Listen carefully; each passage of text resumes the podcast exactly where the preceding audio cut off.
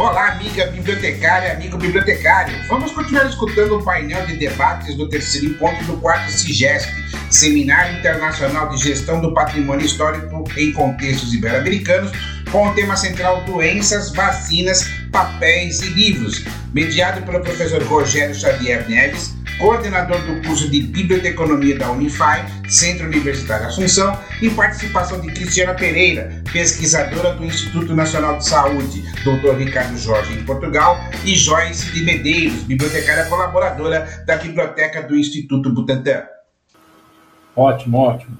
É, eu, eu também acredito que, que essa, essa interação ela é possível, ela é necessária e ela precisa ser mantida né, nas instituições, tanto aqui quanto é, em Portugal, enfim. Aliás, tem uma pergunta aqui interessantíssima, que é a questão da, das devolutivas, né? porque são criados normalmente as, as, organizações, as instituições criam seus programas. Uh, eu tenho uma, uma, experiência, depois eu até conto com relação à educação, de você sempre utilizar a sua comunidade como um espaço de pesquisa e o retorno que você dá para essas organizações. Né? Como é que isso é, acontece? Vocês é, é perceberam, se, é, porque as pessoas vão usam as fontes, né? Elas vão lá, usam, pesquisam, enfim, desenvolvem aí todo tipo de atividade. E qual é o retorno? Porque a pergunta primeira é, as universidades são parceiras? Sim, elas podem ser. Mas que retorno é possível ter com essas universidades em termos de utilização do acervo, resultado das pesquisas, enfim, de forma que essa, essa aproximação ela seja mais que isso, né? Um vínculo. E aí eu quero também já emendar essa questão, porque tá, tem a ver com educação. É, vocês conseguem enxergar uh, essa aproximação para além da universidade? Vocês conseguem enxergar que essas instituições que trabalham com a memória da saúde consigam chegar no espaço escolar? A gente está falando da academia, né? Então temos uma questão relacionada à academia, à, à universidade, que retorno que se tem a partir do uso dos acervos, e a outra é, é possível centros de memória dessa natureza chegarem lá no espaço escolar, da formação dos futuros pesquisadores, no ensino uh, fundamental, né, no ensino primário, ou no ensino, no ensino médio, antes da faculdade, como vocês percebem isso? Então, aí são dois, dois pontos aí para serem uh, uh, analisados. Começar então pela questão do retorno e do, portanto, do, do, benefício não é, para a instituição de ver eh, pessoas ligadas à academia ou desta, desta interação com a academia. E lá está, eu vou falar da experiência que tenho noutra área, mas que no fundo será transversal a, a qualquer trabalho que se estabeleça nestes moldes, não é? Em que há, em que há o uso das, de, das instalações, do acervo, das, dos equipamentos, não é?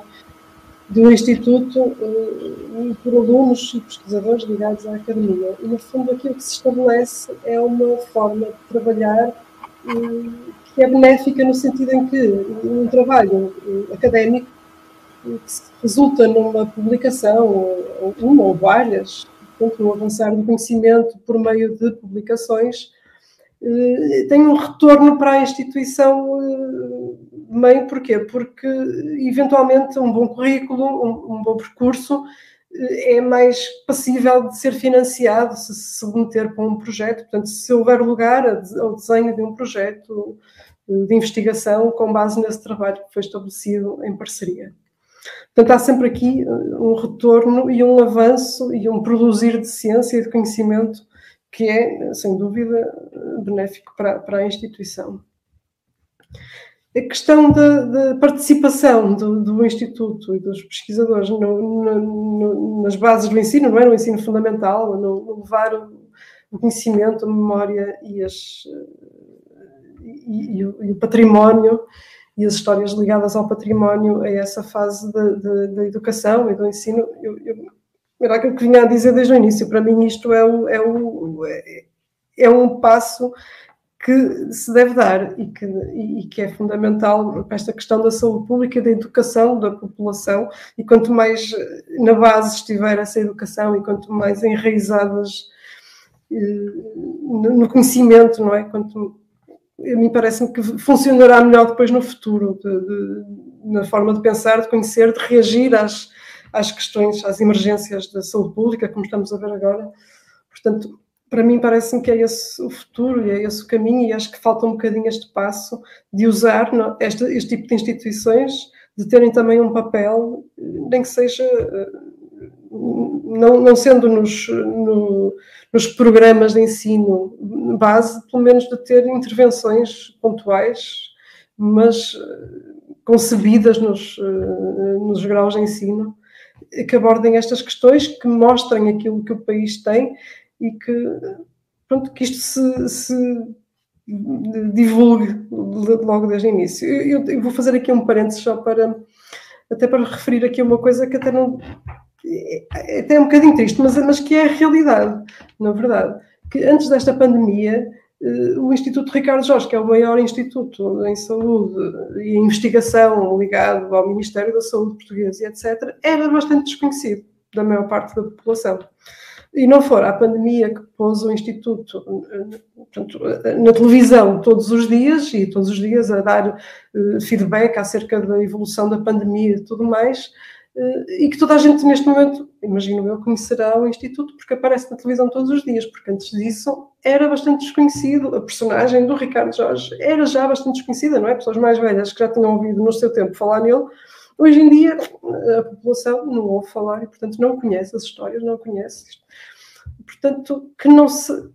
Já que estamos a passar por uma pandemia, que saímos dela com, com algumas vantagens e com, alguns, com algumas estratégias para o futuro. E, portanto, lá está, esta questão do ensino fundamental a mim parece fundamental. Tem tudo a ver com a nossa realidade também, viu, Joyce? Ou, viu, Cristiano? Porque, de fato, a gente também enfrenta esse problema. E, é, é, e a Joyce vai poder retratar muito melhor isso. É, mas é só para contextualizá-la que aqui na, na, no Brasil também, eu acredito que em Portugal vai acontecer isso, a escola ela é espaço, por exemplo, para campanhas de vacinação, além dos postos de saúde, a escola também é um lugar onde a saúde entra, né? Com campanhas relacionadas à, à, à higienização, à questão odontológica, é, enfim, de todas as né, campanhas, vacinas contra inúmeras doenças, inclusive, porque para dar vazão pela, pelo tamanho continental do país. Então, quando você diz que esse é um passo interessante, eu, eu, eu assino embaixo também, porque essa é uma realidade que a gente vivencia, né, Joyce? Então, passo aí já a palavra para a Joyce fazer suas considerações em relação a esse, a esse questionamento. Sim, eu, eu, falando aqui do ponto de vista né, do, desse acervo, então, bibliográfico, do qual a biblioteca do Instituto é a guardiã, eu entendo esse retorno de uma forma, retorno simbólico, digamos, né? Então, é, há sempre um, um avançar sobre algum aspecto ali que foi pesquisado e quando, por exemplo, esse acervo ele ele é a base ali, né, bibliográfica para para realização de de algum trabalho, de um, uma tese, enfim. Eu acho que é bastante corrobora, né, assim, para ir fortalecendo ali, para que a gente possa ir desvendando, então, é, passagens, né, fragmentos, assim, né, de algum aspecto relacionado ao instituto. Então, por exemplo, a gente tem no próprio acervo a imagem, digamos, desse retorno quando temos ali uma sessão de, de itens é, bibliográficos que não foram é, produzidos por é, pesquisadores, por funcionários ali da casa, que foram produzidos né, por enfim, pesquisadores de, de outras instituições, é, mesmo em programas né, de, de pós-graduação, enfim.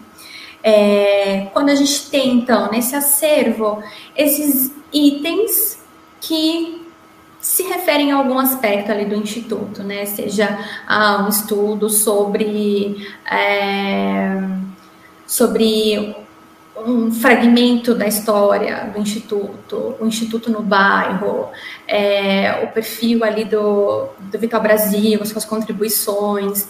Então, eu acho que isso, esse retorno, ele é bastante significativo e ele vai ali alimentando também, né, esse acervo que vai gerando, então, essas é, nova, novas possibilidades, então, de, de pesquisa. E sobre essa, essa relação, então, né, sobre esse aspecto aqui da, é, da educação, o Instituto, desde ali dos seus primórdios, ele, ele tem é, desenvolvido né, atividades em torno da, da educação em saúde, da é, divulgação da ciência. Então, Vital Brasil, ele foi um divulgador científico, é, até mesmo em decretos, essa, essa, esse braço, né, essa, as, essas ações educativas, elas estavam ali contempladas já é, em decretos da época ali da, da, das primeiras, dos primeiros anos de atividade da instituição. Então, o Instituto ele atua fortemente com essa vertente, é, atua é, em escolas, recebe né, escolas, não agora nesse momento de pandemia, mas anteriormente essa fase, o Instituto é, ali com seus museus, enfim, tinha ah, uma agenda bastante preenchida de visitações de escola para então atuar nessa divulgação é, científica e é, especificamente é, do ponto de vista assim da biblioteca, existem aí é, ideias né, que estão que estão sendo pensadas no âmbito dessa biblioteca remodelada, digamos, né, que é, nessa fase que virá após a, as obras ali de restauro, que contemplarão é, também esse, esse público, né? Que a biblioteca ela possa também estreitar essa relação com esse público também. Ótimo. De fato, é, quanto mais essas instituições se aproximam né, desse universo de aprendizado do, em relação ao conhecimento das crianças, dos jovens, eu acho que isso amplia a nossa capacidade, inclusive, de conseguir, né, em termos de verbo, em termos de é, visibilidade, e eu posso dizer para a Cristiane também que o Butantan, com a pandemia, teve muito mais visibilidade, que a Jorge depois pode falar sobre isso, que a gente conhecia, assim, as pessoas conhecem o Butantan, assim, ah, tomou uma picada de cobra, não sei lá na onde, ah, vai, vai lá para o Butantan que lá tem a vacina. Essa, essa coisa do senso comum, né, em relação às instituições, isso acontece. E emendando, já para a gente é, ir para os finalmente aqui, tem uma questão que aí é, é questão de ordem técnica, que eu acho que a gente também precisa, porque vocês sinalizaram bastante essa, essa questão do trabalho técnico, de conservação, de preservação, da proveniência, né? O que nós, eu, e agora eu estou falando aqui também como coordenador de curso de biblioteconomia, que a gente está no processo de formação é, de futuros profissionais, o que a gente tem percebido é que é, é claro que uma matriz curricular ela nem sempre dá conta de é, desenvolver na formação dos seus estudantes aquele, aquele conhecimento que a gente gostaria, né? Por exemplo, é, eu vejo que a Joyce é uma especialista em a questão da proveniência, a Cristiana com a sua experiência na questão da, da do acesso do, do, acervo histórico, de obras raras, enfim. É, é, a pergunta é, vocês conseguem é, é, perceber, e aí a, a ideia é, será que, para além da formação, criarmos ou pensar em cursos, ou dentro ou fora da universidade, se for dentro, melhor ainda, de formações específicas para esse tipo de, de acervo, de memória, de trabalho direcionado para esse. Porque, porque a pergunta é a seguinte: será que a gente também não precisa olhar para esse para esse outro lugar da memória, que é a memória da saúde. Porque a memória universal, a gente sabe, a Unesco tem programa de memória do mundo, enfim, mas de repente voltar esse conhecimento específico, especializado, de você saber identificar a história da, da, da, desses pesquisadores que passaram né, por esses institutos, será que direcionar com cursos livres de extensão, como vocês percebem isso? Ah, dessa forma seria uma, um caminho né, para que o futuro profissional, ou o profissional mesmo, consiga ampliar o seu trabalho? Ou as instituições dão conta também de trazer essa formação mais técnica e específica? Como vocês veem isso? No meu ponto de vista, eu acho que sim, que é isso que falta. Eu acho que falta criar um ensino universitário vocacionado para a área do património e para a área da memória e, e para explorar estes temas e trabalhá-los na, na, área específica do património, porque eu sei que os cursos de medicina e os cursos de biologia e etc. têm sempre uma componente da história da biologia, da, da medicina, o que seja. No entanto, não são estes profissionais não é, que estão a tirar uma licenciatura em medicina ou em biologia que vão trabalhar nestas áreas à partida, muito dificilmente. E, portanto, é isto que falta, é criar hum, esta, esta área em, pessoas vocacionadas para trabalhar em património, com muito mais bases, não é? Com, com, já não digo criar um curso específico para isto, mas pelo menos que seja uma opção, que seja uma pós-graduação, que seja o que for. E eu acho que é isto que neste momento falta para ver esta área desenvolver e, e, e crescer, porque realmente é, é fundamental e, e, pronto, e faz, faz muita falta. E eventualmente até no futuro depois serem estes profissionais, estes, este, estas pessoas a irem dar formação, então, a pessoas que trabalham em ciência e que, obviamente, também precisam de saber destas coisas por outros motivos. Mas sim, 100% de acordo. Também, também eu sou muito a favor disso, de, de que a gente consiga ampliar quadros, é, futuros quadros, porque Primeiro, você, você toca na questão vocacional. Eu acho que isso é importante. Não é qualquer um que vai trabalhar, que tem essa aptidão. Pode ser desenvolvida habilidades, evidentemente, mas você tem que ter um, um certo, né, um, um jeito para a coisa, enfim, isso pode ser desenvolvido. Mas se. Esqueci-me de dizer uma coisa, uma piada, peço desculpa interromper, mas era uma piada que eu ia dizer, que era no tempo do Ricardo Jorge e destes fundadores, eles não sei como tinham tempo para ser tudo. Portanto, eles eram magníficos na história, na biologia, na medicina, eram bons em tudo. E nós hoje, infelizmente, não. não sei. É, é, é, isso é reflexo do, desse, desse mundo contemporâneo, né, desse mundo líquido, como diz o Bauman, que tudo é muito rápido, muito você tem que se especializar, né, e parece que a gente vai perdendo algumas, algumas habilidades. Mas então eu passo então aí as considerações para a Joyce sobre esse aspecto aí, técnico, que ela, aliás, Joyce, você é prata da casa, deve certamente ter muita gente no Butantan é, muito orgulhoso de você, com certeza. Fico, fico feliz, espero que sim, né? Sou uma cria da casa, digamos assim. Bom, em termos aqui acadêmicos, né? E, e queria, queria ser uma especialista, espero que um dia isso venha acontecer, mas por enquanto só uma estudiosa aqui, né, da, da questão das marcas de, de proveniência. E no, se eu for citar aqui como exemplo essa minha própria trajetória, né, e passando aqui pela, pela essa parte da experiência, então, da, da universidade, é, essa foi justamente uma questão bastante desafiadora.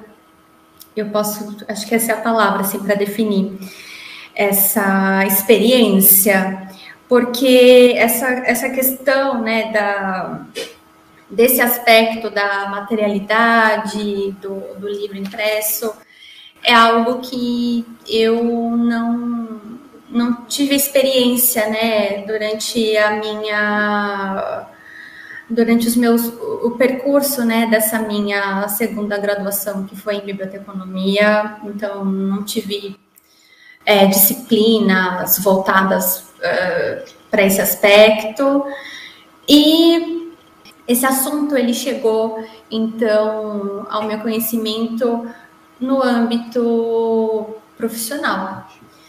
Foi no âmbito profissional que esse assunto, então, chegou ali, né, nas minhas mãos, e eu, então, busquei trazer para esse universo acadêmico, é, mas foi ali com é, uma certa é, dificuldade, né, de, de relacionar ali com digamos, com essa, esse conjunto assim, né, de disciplinas e pela questão de que eu não tinha visto esse assunto, enfim.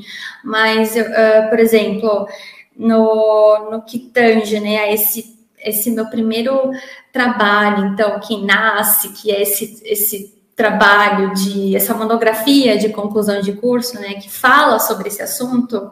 Esse trabalho nasce no momento em que eu já tinha ali um tema que se relacionava já a assuntos que eu tinha visto ao longo desse, ao longo da trajetória ali na, no curso de biblioteconomia, mas quando eu me deparo então com essas questões ali no trabalho, elas me arrebatam de uma forma que eu não pude ficar indiferente a elas. E é daí que vem todo um esforço de, de tentar entrar nesse, nesse universo, né, que tão relacionado aqui à história, memória, é, a bibliotecária que vai atuando ali, né, interfaces com outras áreas, como é, um historiador do acervo, como um arqueólogo desse acervo que vai sendo construído em camadas. Então, assim, eu posso dizer que que precisa, assim, que a universidade, enfim, é, precisa de fato se abrir né, para esse lado da, da memória, do patrimônio, porque o que eu tenho visto é uma tendência mais voltada para é, as questões assim da do gerenciamento do que está aí em rede, né, do que do que já nasce nesse contexto do virtual. E eu vejo que tem uma uma, como posso dizer, um certo, esse acervo, né, em papel, sobretudo esse acervo de, de, de, livros que não são livros antigos, né, eles são livros impressos, são livros de um passado não tão remoto assim, eles ficam ali meio relegados, sabe, como se eles não tivessem muito a oferecer, como se é uma questão de, ah, esse livro está obsoleto, esse livro não tem serventia, né? Muito uma questão, assim, de, é, do imediatismo das coisas e da obsolescência de tudo isso. Então, eu acho que, que falando dessa minha experiência mesmo, eu senti muita falta, né, dessa, dessa relação. Perfeito, perfeito. Eu também acredito que esse é o caminho né? É pensar como nós, profissionais, que ou estamos na labuta ali no dia a dia, ou que estamos no processo de formação, vamos conseguir trazer novos agentes para esse setor. Por exemplo, lá no Unify, nós descobrimos, por intermédio da bibliotecária, porque nós somos uma instituição que está vinculado à arquidiocese, à Igreja Católica, nós descobrimos uh, materiais do século XVIII, XVII, cantos que, do ponto de vista da memória, conta toda a trajetória daquela instituição. E a, agora a gente está com um projeto, que daí teria uma última pergunta, Ana, que é a questão política. Né? Porque acho que a gente tem que falar, a gente já falou de políticas públicas, mas como vocês percebem a questão da política, né? seria aí para a gente finalizar, e eu já passo a palavra para a Ana, que já apareceu, o tempo já deve estar tá mas a questão política do ponto de vista de investimento mesmo, políticas de Estado, né, de valorização dessa memória. É isso. Bom, é que nós estamos chegando a quase duas horas, tem mais quatro perguntinhas do chat, né? Então vamos lá. Tem, tem alguma tem perguntas que são feitas para ambas palestrantes, né? Uma é do professor João Avelan, ele pergunta é, se os episódios permitem analisar a história das políticas da saúde dos séculos 19 e 21. E tem uma outra pergunta também da professora Alice do RA. Ela pergunta se há, há políticas institucionais para que pesquisadores que bebem das fontes dos acervos retornem de, é, de alguma forma os resultados, é, de alguma forma os resultados de suas pesquisas para as instituições, se isso retorna para você. Portanto, respondendo à primeira pergunta, eh, no meu ponto de vista, sim, eu acho que é, é possível até fazer um, um retrato muito preciso das políticas de saúde e um pouco das políticas em vigor, olhando para a história de, de, para, para estes polos, para o património, para, para toda esta, principalmente toda a bibliografia afeta a estas, a estas instituições e que acompanham um pouco tudo que foram uh, marcos na história da saúde e, e, por conseguinte, da saúde pública e, e das políticas uh, em vigor. Tanto mais que é engraçado também perceber que, ao contrário daquilo que se vê muito hoje em dia, vou dar também o exemplo do Ricardo Jorge, que, que as próprias formas de fazer política mudaram com os tempos, e isso também é possível perceber um bocadinho pela história das instituições e dos seus intervenientes. E, e é um facto caricato que, sendo o Ricardo Jorge não conotado com nenhum partido político nem com nenhuma posição política e, e, o facto é que ele atravessou três regimes políticos diferentes, marcadamente diferentes, e ele se, esteve sempre em funções e sempre como o braço direito das instituições de, de saúde em Portugal e, do, e, dos ministérios da saúde à, à data. Portanto, eu acho que sim, que, que, que, é, e que seria até interessante confrontar eh, os, os, os testemunhos que estão uh, expressos nestes documentos com aqueles, com outros de, outros, de outro tipo de história, de outro tipo de origem. E, portanto, isto em relação à primeira pergunta. A segunda pergunta, que tem a ver então com uh, o retorno, mais uma vez, a questão de, de, de haver políticas institucionais, não é, que permitam uh, que, as, que, os resultados das pesquisas e, das, e, da atualização dos acervos que reverta a favor das, das instituições, pois eu penso que sim, que, que quer dizer, eu não vou afirmar que há políticas institucionais que, que regulem isto ou que, que, proponham uma forma de atuação, mas que na verdade que isto é que é a prática comum e que é daqui que, que, que a máquina funciona, não é? Que, que, uma coisa alimenta a outra. Mas, mas não, não, não tenho conhecimento para, para poder afirmar que há políticas de facto institucionais a, a regular isto. Sim. Eu é, preciso aqui... perguntar nova, é, fazer a pergunta novamente ou você. Não, não, obrigada. a pergunta aqui é do professor João, né? É, bom, sobre essa pergunta, sim, esses espólios eles, eles permitem né, analisar essa história dessas políticas de saúde, é, saúde, né, saúde pública aqui nesses séculos passados, e eu acho que até mesmo né, a, essa movimentação das instituições, essas é, fusões entre institutos, elas são também retratos né, dessa, dessas facetas aí que envolve a questão política é, e saúde pública. E a segunda questão, ela acredito que ela foi contemplada anteriormente, mais especificamente sobre essa parte das políticas institucionais, eu uh, desconheço mas existe sim esse, esse retorno, né? Pensando aqui nesse, nesse acervo é, bibliográfico que vem quando é, literatura né, para publicação, para publicações, esse retorno a gente tem no próprio acervo materializado em formas de trabalhos que vão, enfim, falar de algum aspecto da instituição. E a gente tem mais duas perguntinhas, né? Uma é da Dinoliana, ela faz uma pergunta direto para a Cristina Pereira, que ela gostaria de saber se existe algum programa de exposições de obras guardadas na biblioteca e, em caso positivo, quem faz a curadoria dessas exposições? E a segunda pergunta, que eu já vou emendar, né, é é, a pergunta é para ambas, né?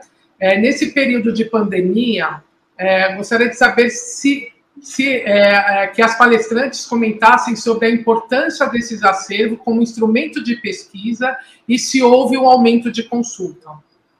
Consulta ao acervo. Ora bem, eu penso que em relação à primeira pergunta, que já tínhamos abordado eh, esta questão de de, das obras guardadas na biblioteca e se haveria algum programa de exposições e, e, e penso que, já, que já, já, falei nisto, que não há, na verdade, um programa uh, disposições uh, regular, não é? Não, não, a biblioteca não está ainda vocacionada para esse tipo de divulgação, no entanto, as obras estão, estão disponíveis para consulta e as obras mais raras, eventualmente por requisição, podem ser consultadas. E estarão também, uh, grande parte delas, na maioria, uh, disponíveis online já. Relativamente à outra questão que tem a ver com o aumento da procura dos acervos nesta época de pandemia, pois sem dúvida que sim, pelo menos no caso português, que lá está a projeção que o Instituto Ricardo Jorge teve nesta época, eh, fez, obviamente, fomentou a curiosidade das pessoas que recorreram a tudo, e nomeadamente ao, ao acervo, principalmente o bibliográfico, de, de, consultar este tipo de histórias, e isto notou-se não só internamente, mas mesmo no exterior, a quantidade de artigos uh, jornalísticos, de peças de, jornal, foram repescar estas histórias. E, e, as referências são sempre este, este, a bibliografia que está feita ao, ao, Instituto Ricardo Jorge, que serve de base a estas discussões. E, pronto, houve muito, neste último ano, para além da pandemia de Covid, falou-se também muito na pandemia de peste, um pouco porque foi um cenário idêntico em múltiplas formas àquilo que vivemos hoje em dia. Portanto, sim, sem dúvida que sim, que houve um recurso e o que lá está, mais uma vez, valida a importância destas, destes, deste património, sem dúvida nenhuma. É, sim, diante dessa, dessa projeção também, né, eu notei, assim, é, até mesmo nós tivemos a visita, né, por exemplo, de profissionais jornalistas que estiveram na instituição ali, né, produzindo então reportagens ali, a gente teve é, solicitação de materiais, né, que pudessem então é, que abordasse então essa história institucional ou então é, solicitação sobre ali essa no contexto né, de, de vacinas para produção de algum alguma matéria alguma notícia. Então nesse sentido teve sim no próximo episódio, o podcast Informaré traz a primeira parte do quarto e penúltimo encontro do quarto CIGESP. Lembrando que o podcast Informaré está disponível quinzenalmente nas plataformas Anchor FM, Google Podcasts, iTunes e Spotify e sempre às terças-feiras. Eu sou Vanderlei Abreu, jornalista e radialista e apresentei esse episódio do podcast Informaré. Até o próximo programa.